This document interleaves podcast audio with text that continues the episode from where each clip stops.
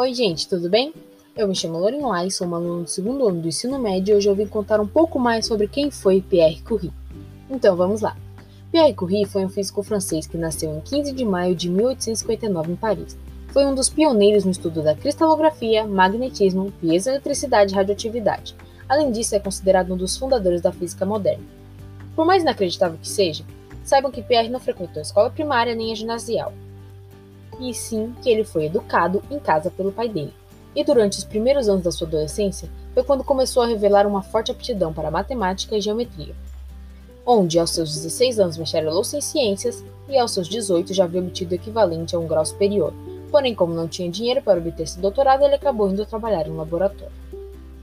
Por volta de 1880, junto com seu irmão Jacques Curie, eles descobriram que se gerava um potencial elétrico quando se comprimiam cristais, era chamada piezoeletricidade, e esse comportamento foi utilizado mais tarde em toca-discos e alto-falantes.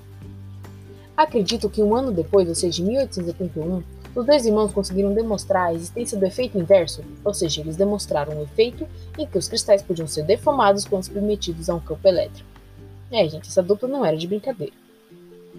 E quanto mais, Saibam que antes dos seus famosos estudos de doutoramento sobre o magnetismo, Pierre arquitetou e aperfeiçoou uma balança de torção extremamente sensível para medir os coeficientes magnéticos. Pierre estudou o ferromagnetismo, o paramagnetismo e o diamagnetismo para sua tese de doutorado. E nisso ele descobriu o efeito da temperatura sobre o paramagnetismo, que é atualmente conhecido como a lei de Curie. Ou seja, a constante material da lei de Curie é conhecida como a constante de Curie.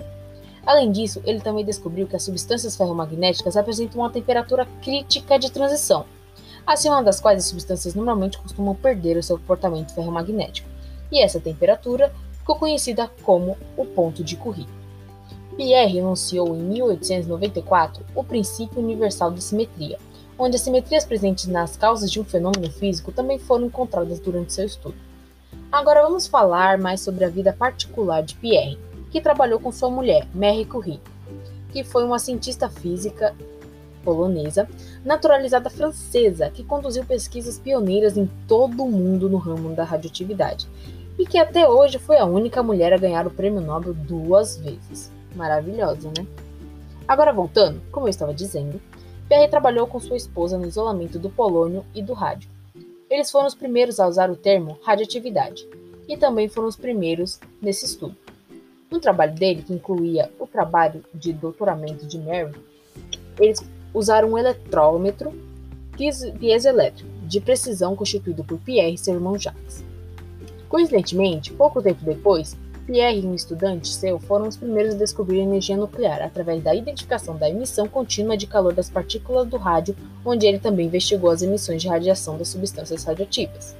E conseguiu demonstrar, com o recurso a campos magnéticos, que as emissões apresentavam carga positiva, negativa ou eram neutras. Essas emissões correspondiam às partículas alfa, beta e radiações gama. Após uma vida repleta de contribuições à ciência, Pierre Curie morre ao, no dia 19 de abril de 1906, ao sair de um almoço na Associação de Professores da Faculdade de Ciências, onde, por conta de um acidente de viação, enquanto atravessava uma rua em Paris durante uma tempestade, sua cabeça foi esmagada pela roda de uma carruagem escapando assim de uma provável morte por envenenamento por radiações, como a que causou a morte de sua mulher. E os restos mortais de Pierre e Mary são, foram depositados na cripta do Parthenon, de Paris, em abril de 1995. Em homenagem a Curie, o Congresso de Radiologia de 1910 batizou a unidade de Curie, que se trata de uma unidade de radioatividade em que os números correspondem a 3,7 vezes 10 elevado a décima desintegrações por segundo.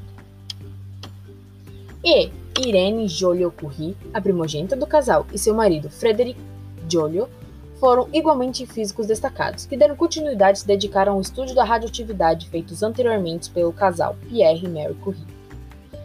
Bem, gente, é isso por hoje. Muito obrigada por escutar esse áudio até aqui. Espero que tenham gostado e até a próxima.